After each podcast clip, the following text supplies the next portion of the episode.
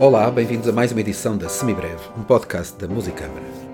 Esta edição da Semibreve começa também com música de João Domingos Bom Tempo em fundo. Mas esta é uma obra que poucos terão escutado, mesmo tendo em conta que Bom Tempo não é tão escutado como devia, pelo menos no seu próprio país.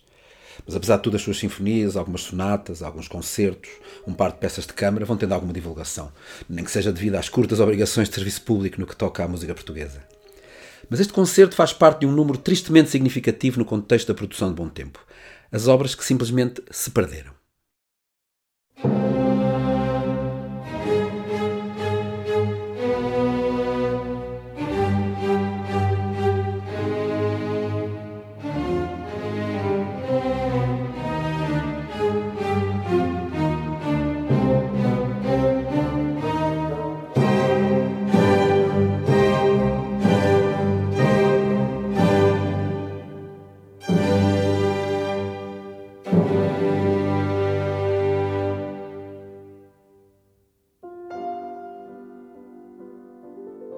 Efetivamente, não temos hoje em dia acesso nem de longe à totalidade da criação do mais importante compositor clássico português. As razões são de vária ordem. A primeira, que seria a mais fácil de resolver, é que simplesmente uma grande parte dos manuscritos que existem não estão editados. Essa é a obrigação mais básica que temos em relação ao que os grandes mestres, os que forjaram o que é o nosso património, a nossa identidade, nos deixaram. Tendo sido bom tempo um virtuoso do piano reconhecido em toda a Europa, seria de esperar que as suas sonatas de piano fossem tocadas nos conservatórios. Pois não são. Simplesmente porque não estão editadas. O mesmo se pode dizer no que respeita aos concertos de piano, à música de câmara e a muitas outras obras.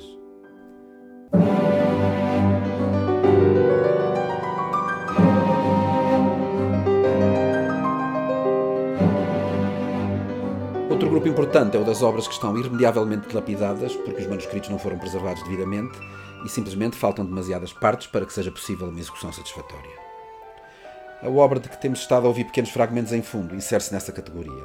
Trata-se do Quinto Concerto para Piano.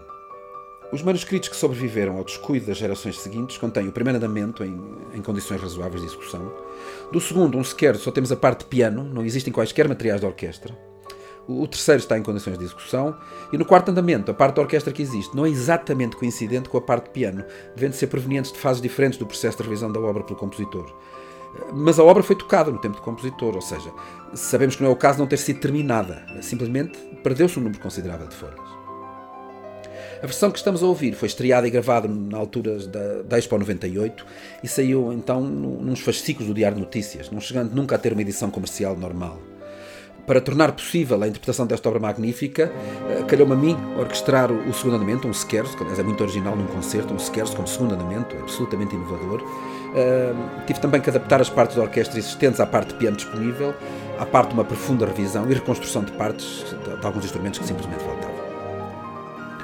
No caso do sexto concerto, a situação é ainda pior, já que temos todas as partes da orquestra, mas falta a parte de piano. E aí é que já não podemos fazer nada, tratando-se de um concerto para piano e orquestra.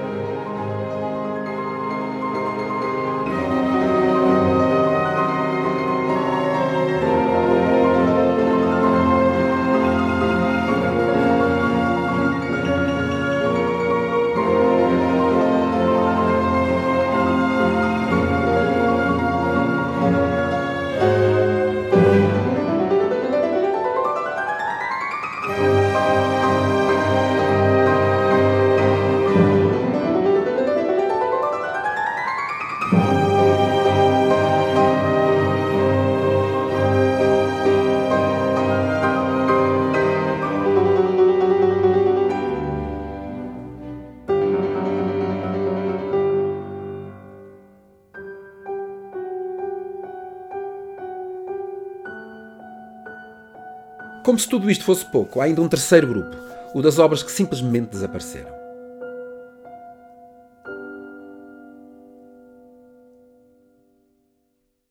Sabemos da sua existência por documentos da época e outros posteriores até ao início do século XX, mas não há qualquer vestígio dos seus manuscritos. Um caso gritante é o das suas sinfonias. Conhecemos a primeira e a segunda, que foram entusiasticamente acolhidas pelo público e crítica em Paris e Londres, mas faltam as outras quatro que menciona o grande musicólogo Ernesto Vieira em 1901, presumivelmente escritas em Portugal. Alguns entendidos do meio nacional aproveitam para mostrar a sua erudição, clamando que se calhar não eram bem sinfonias, mas sim aberturas para orquestra, que, como bem referem, às vezes chamavam sinfonias. Aliás, há uma obra magnífica intitulada Sinfonia para uma Grande Orquestra que poderia de alguma forma corresponder a esse modelo. Mas, digo eu, se o que se perdeu não foram sinfonias em vários andamentos, mas sim aberturas de orquestra, isso já não é grave? Deixa de ser incúria? Deixa de ser um drama irreparável? Às vezes faltam umas palavras para falar deste assunto. Mas enfim, apesar de tudo, mesmo tendo em conta a quantidade de música que se perdeu, o que temos é suficiente para que nos apercebamos da grandeza e importância deste tão particular compositor português tão injustamente ignorado. Voltaremos ao assunto, prometo.